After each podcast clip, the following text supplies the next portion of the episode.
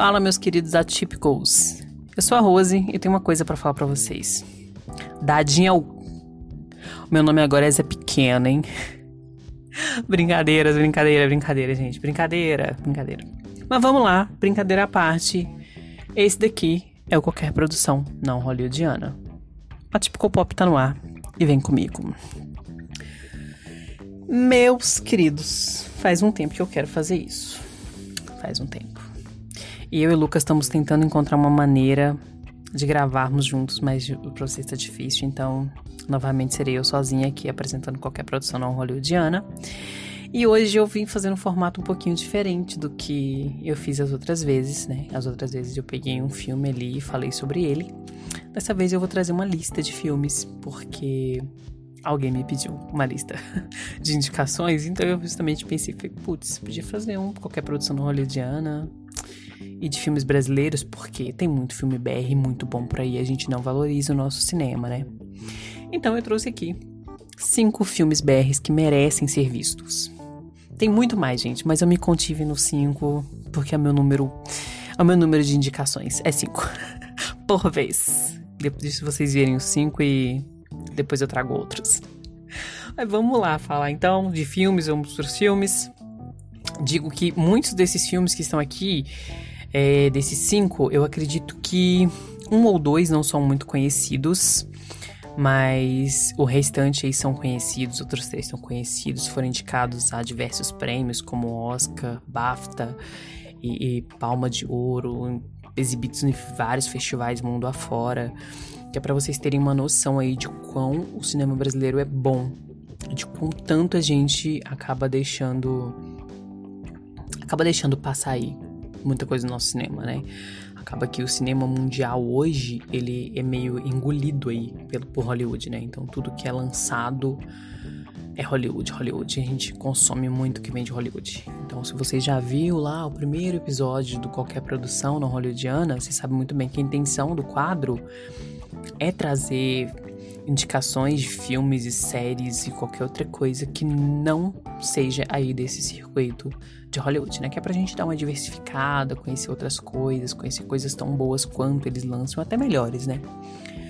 Mas vamos lá, sem mais delongas, eu vou começar com um dos meus filmes brasileiros, assim, mais. que eu mais amo nessa vida. Eu, de fato, gosto muito de drama.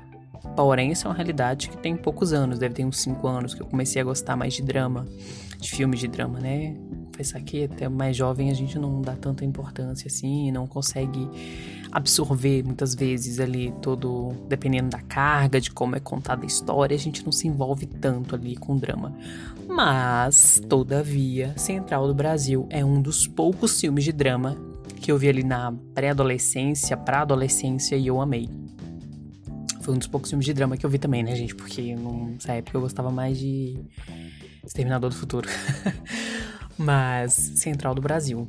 O filme aí protagonizado pela Fernanda Montenegro, que, por acaso, por esse filme, né, levou aí o Urso de Prata como melhor atriz e foi indicada ao Oscar como melhor atriz. O filme também foi indicado ao Oscar como melhor filme estrangeiro Infelizmente, nós perdemos as duas categorias, né? Essa questão da Fernanda ter perdido o Oscar de melhor atriz é meme, foi, foi e é falado até hoje porque ninguém entendeu o que aconteceu, porque que ela não ganhou, né? Tudo bem, ninguém entendeu, vamos fingir que ninguém entendeu o porquê, mas tá, sem polêmicas, sem polêmicas. Mas, né, falando um pouquinho do filme aí, eu não vou me alongar muito em relação aos filmes, tá? Até porque Central do Brasil, por mais que você não tenha visto, pelo menos ouvir falar, você já ouviu falar, porque é um filme conhecidíssimo, mas para quem nem nunca ouviu falar, basicamente ele acompanha aí a história da Fernanda, da personagem da Fernanda, que trabalha num escrevendo cartas em uma rodoviária. E um dia ela se vê aí tendo que ajudar um menino que acabou de perder a mãe, a encontrar o seu pai biológico. E nisso ela acaba numa jornada pelo país até em busca desse pai, né? Só que vai tendo aí uma desconstrução e construção de personagem que para mim é uma das mais complexas e bem feitas e sutis, tá? Que eu já vi no cinema até hoje. A Fernanda, ela, ela realmente mereceu o Oscar, não foi à toa que ela chegou lá em Hollywood, entrou, pisou no tapete vermelho, foi lá naquela, naquele negócio para pegar o Oscar, eu deveria ter saído de lá com ele, porque ela, ela traz o papel, a transição do personagem com uma sutileza muito grande, ela, você realmente se identifica com, com o personagem da Fernanda, com o papel que ela, que ela, que ela prega ali, em algum momento, qualquer momento do papel, você, putz, é muito real. A fotografia do filme é linda, as paisagens, você vê um Brasil aí, para quem é muito jovem agora, né? Se quiser dar uma olhada no Brasil aí de 1998, que. Putz, não tem tanto tempo assim, mas também não, não somos mais. O país mudou muito, a nossa maneira de pensar e tudo mais. Aí você pensa assim, putz, mas a mulher ficava na rodoviária escrevendo cartas. Vamos pegar daí que você vê o contraste, né? De 1998 para aqui. A gente não tinha internet em 1998, gente. Não existia e-mail para você mandar como a gente manda hoje, não tinha WhatsApp. Então as coisas eram feitas de maneira muito diferente, você não tinha tanto acesso a meios de transportes muito rápidos como nós temos hoje. Então essa viagem aí que, que acontece dos dois, eles acabam acaba acontecendo de ônibus. Então é muita coisa. O papel do, do garoto, que eu não me lembro quem fez agora, mas e, e, os dois têm uma química muito boa. A Fernanda e esse menino, ele são, são cenas lindas, uma entrega emocional muito grande. Então você se envolve muito com o filme. É o tipo de filme que você termina e fica assim, putz. Caralho, o que, que foi isso? então é, é, é, muito isso, tá, gente? Mas é um filme maravilhoso, merece sim, sim, muito, muito, muito, muito ser visto e revisto, tá? Fechando então, primeiro, vamos pro segundo, que também, gente, teve aí, ó. Indicação ao Oscar nas categorias. Nas categorias, tá, meus queridos? Seguro que é muita coisa. Melhor diretor, melhor roteiro adaptado, melhor edição e melhor fotografia. Vamos combinar que ser indicado a melhor diretor no Oscar, um filme brasileiro, tá? Na verdade, qualquer filme que não seja do circuito de Hollywood ser indicado aí, o cara ser indicado a melhor diretor, meu filho, já não é pouca coisa, né? A indicação já vale muito. Eu não me lembro com quem a gente, com quem o filme concorreu, né?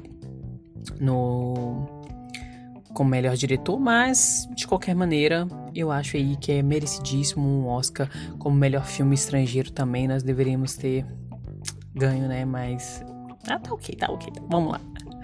Eu tô falando de Cidade de Deus. O filme é de 2002. O roteiro foi adaptado, né?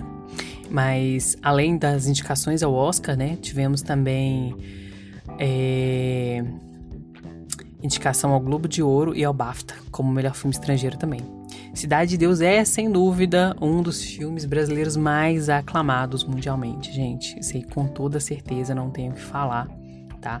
Ele teve mais de 20 indicações e premiações aí durante nesse, nesse período aí. E é um filme que você se com a mesma coisa Cidade de Deus. Se você não viu, você ouviu falar.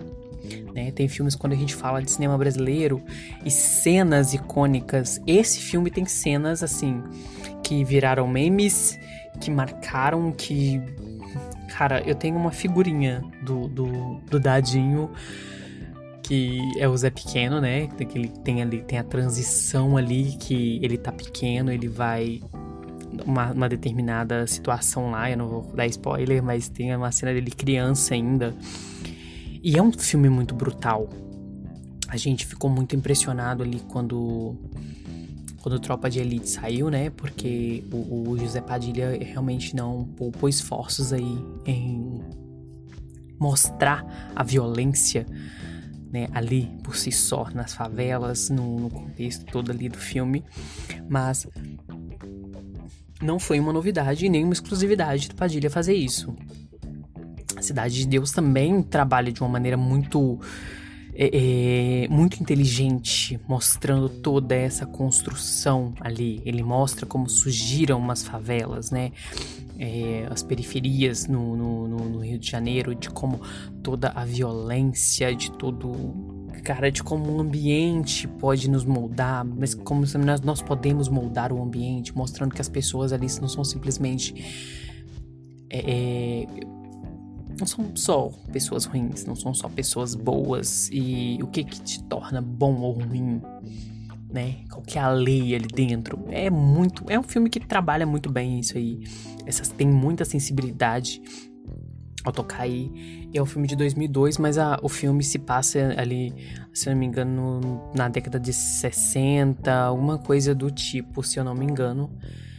É, posso dar uma olhada, né? Dar uma conferida, mas é por aí. Não, não lembro muito bem a época, mas não é no.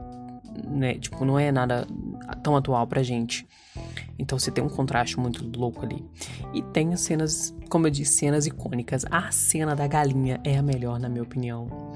A cena do, do, do Zé Pequeno ali. O Zé Pequeno é um personagem muito intrigante, né?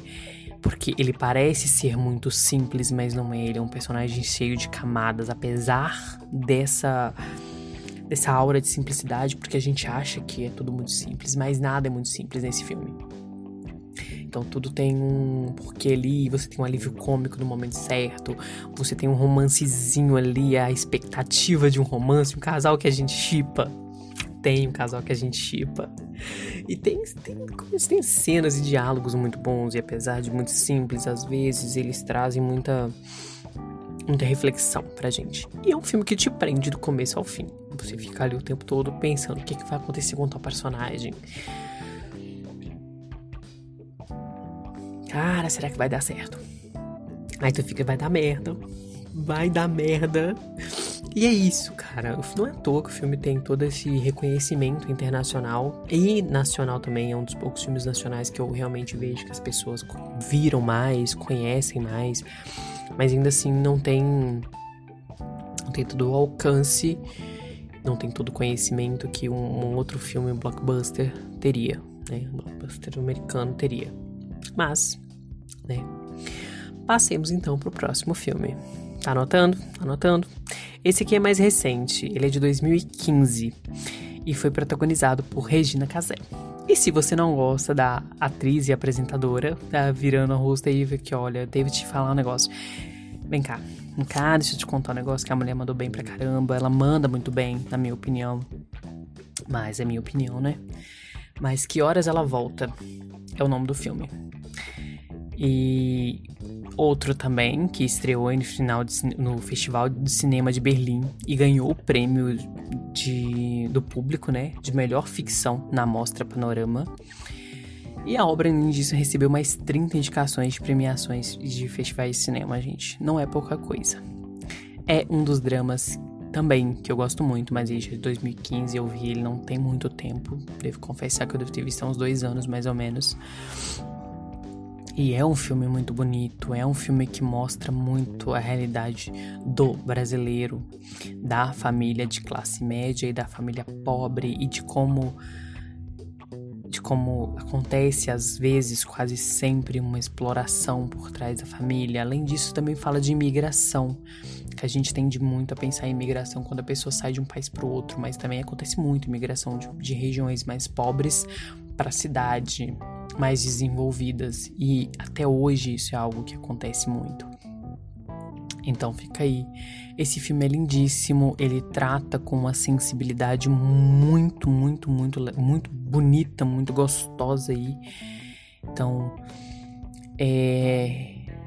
trata temas que vão muito além de, de, só dessa questão de diferença social, de da empregada que mora lá e da filha da empregada que não aceita e, e, a condição ali em que se encontra e os patrões que sentem o fato de que a filha da empregada pode até ser melhor do que o filho e a então são várias tramas na minha uh, pelo que eu vejo assim são várias micro tramas que vão se conectando ali então você tem a realidade de uma mãe que, deixo, que teve que deixar a filha para trás para vir para a cidade grande em busca de uma vida melhor, para a filha também que ficou.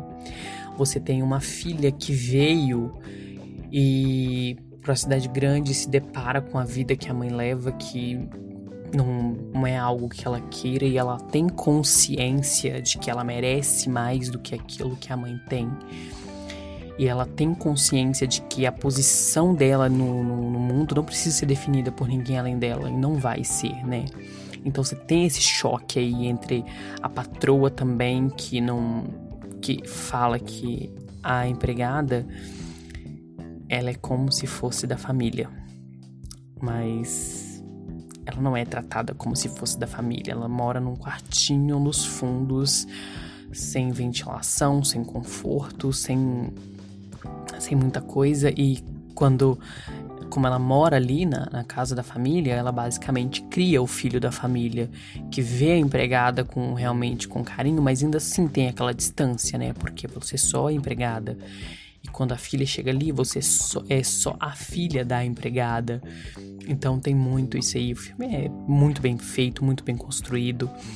E acho engraçado que teve alguns casos do pessoal falando que quando o filme foi exibido em Cannes, eles acharam que era exagero, né? Era meio que uma licença poética, a maneira como a personagem da Regina Casé era tratado. Eu falei assim, é, gente, não é bem isso. Não. É a realidade de muitos brasileiros, e infelizmente até hoje a gente se depara muito com isso, que beira realmente o trabalho escravo, né? Mas tá aí a, segunda, a, a minha indicação para que, que horas ela volta. E partimos pro nosso próximo filme, que agora chegamos no não tão conhecido assim. Apesar de, de ter aí um ator conhecidíssimo no papel do protagonista, que é o Zero. E quem é o Zero? É nada mais, ninguém mais, ninguém menos do que o nosso eterno Capitão Nascimento, que é o Wagner Moura. E é uma comédia romântica. Outro gênero que eu não sou muito, não sou muito fã, não sou apaixonada pelo gênero, mas esse filme ele é muito gostoso. Eu acho que muito pela composição do todo ali. A trilha sonora é, é muito levezinha. Tem Legião Urbana, óbvio que vai ter Legião Urbana, né? Mas basicamente, o Zero, ele é um cientista ridicularizado, né? E ele inventa aí, gente, a máquina do tempo. E ele volta pro passado para tentar consertar as coisas, mas não precisa nem dizer, né? Mexer com o tempo é a mesma coisa que pedir para dar bosta.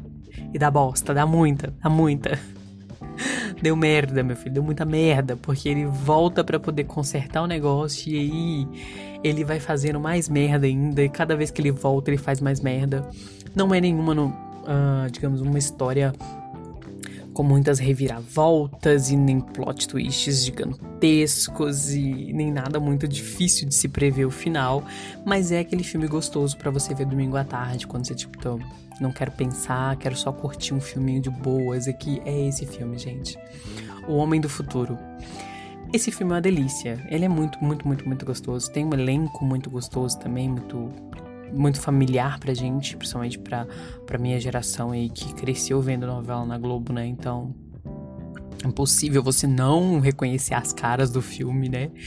Tem, tem vários, assim, vários artistas, né, conhecidíssimos e pessoas muito talentosas. Eu sou apaixonada com esse filme, é um dos meus favoritos para mim brasileiros.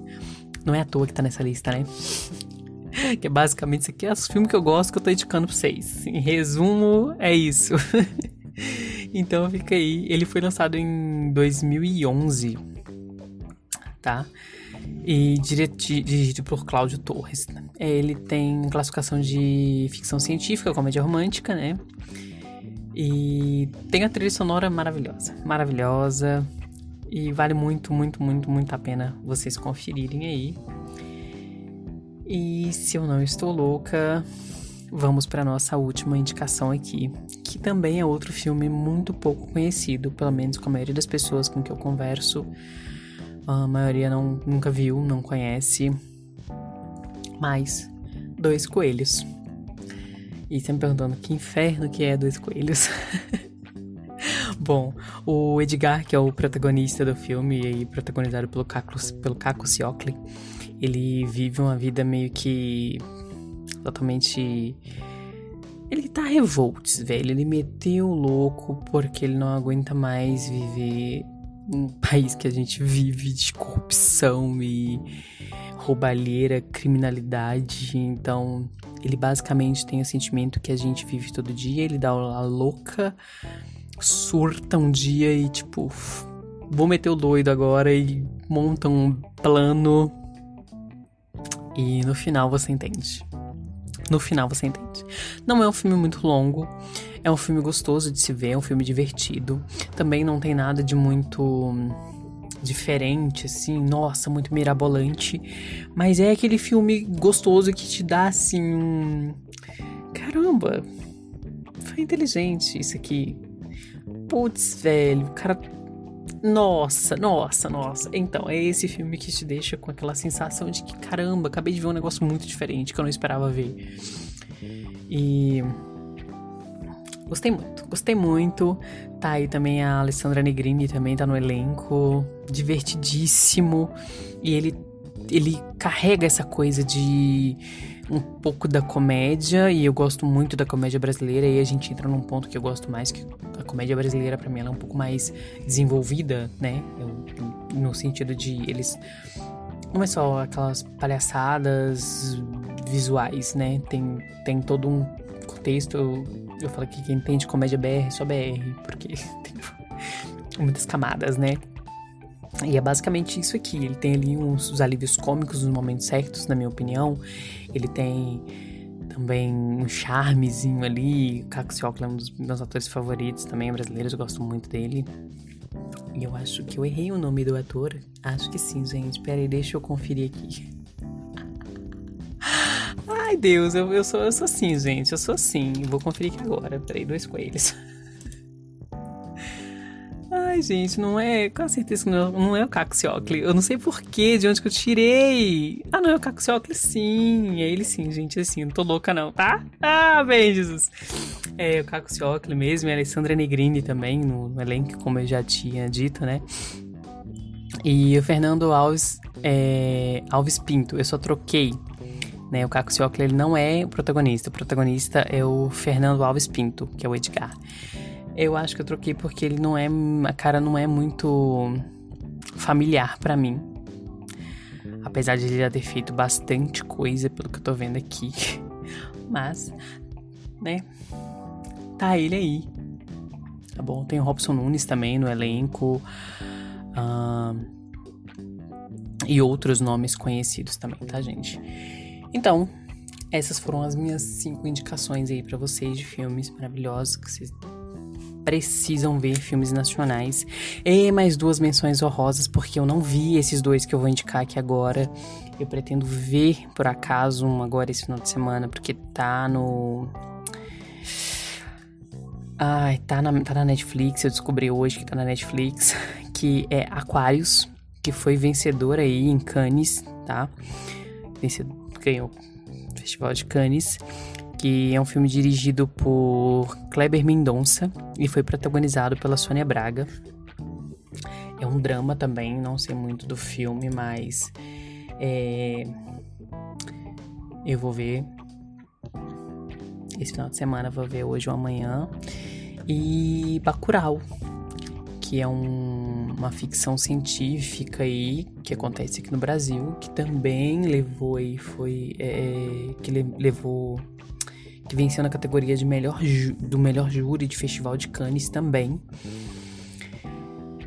E também participou da amostra no Festival de Nova York, que é concorridíssima aí, então não é pouca coisa o filme não, tá, gente? Então essas são as minhas menções honrosas para esses dois filmes aí. Essa foi a lista do qualquer, do qualquer produção não hollywoodiana. Eu gostei muito de gravar, confesso que eu gostei do formato, foi a primeira vez, não sabia se iria dar certo. Mas, dependendo do que vocês me digam, eu vou aí dar continuidade e trazer outras listas. Ou, da, da, é, editor, corta essa parte. Vou trazer outras listas para vocês aí tem algumas séries brasileiras também que eu, que eu vi recentemente e gostei muito. Que eu tô aqui projetando alguma coisa para trazer para vocês sobre essas séries. E também séries e filmes e animes também, que tem muito tempo que eu tô querendo falar de animes, mas eu quero fazer isso junto com alguém, eu quero discutir, eu não quero simplesmente trazer, eu quero discutir sobre essas coisas. Então, assim que a gente conseguir resolver esse problema de de gravar à distância, eu pretendo trazer aqui muito mais coisas para vocês aí. Mas ficou a minha indicação desses filmes que são incríveis. E eu acabei de lembrar de outro aqui muito bom também, que se vocês. Assim. O cinema brasileiro é maravilhoso, né? Então fica aí mais duas menções honrosas, que é pra Opaió, que eu amo de paixão, que apesar de ser um filme de comédia, tem muito drama também, tem muitas questões sociais para você ver. E Amarelo Manga, e aí eu já te falo uma coisa, só vai se você gostar de drama e se você gostar de dramas brasileiros, porque o filme é pesado, tá? Mas é muito bom.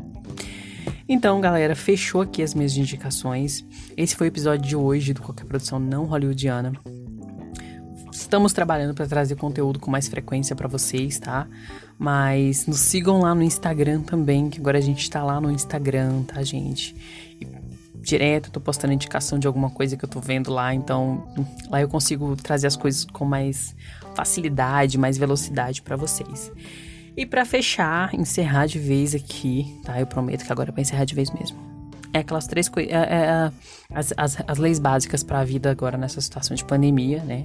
Fique em casa se puder. Se for essencial sair, use máscara, álcool em gel, e se assim que chegar a sua vez, corre e toma a vacina, tá? Qualquer que seja a vacina, desde que tenha comprovação aí científica, e tenha sido liberado pela Anvisa e tudo mais, então vai lá e toma a vacina. Não trabalhe com negacionismo, que nós não trabalhamos com negacionismo. Se vocês não sabem, eu sou quase formada em enfermagem, eu tranquei a faculdade por causa da pandemia mas nós trabalhamos, e quando eu digo nós, todos os profissionais da área de saúde e pesquisadores, trabalhamos muito, gente. Foram anos e anos e anos de vida investida em estudos para vacina. E o Brasil sempre foi meio que. Meio não, né? O Brasil sempre foi uma. Uma refer... Desculpa. O Brasil sempre foi uma referência mundial para a questão de vacina, tá? Então, nós erradicamos muitas doenças por causa de vacina então não não deixe de tomar vacina, não deixe de usar máscara, não deixe de se cuidar, tá bom? Porque nós queremos todos saudáveis no pós nessa pós loucura, nessa pós pandemia toda pra gente poder voltar pro cinema e ver filmes incríveis e podermos abraçar e beijar todo mundo, todo mundo ser feliz de novo. Então, beijos da Rose e até a próxima.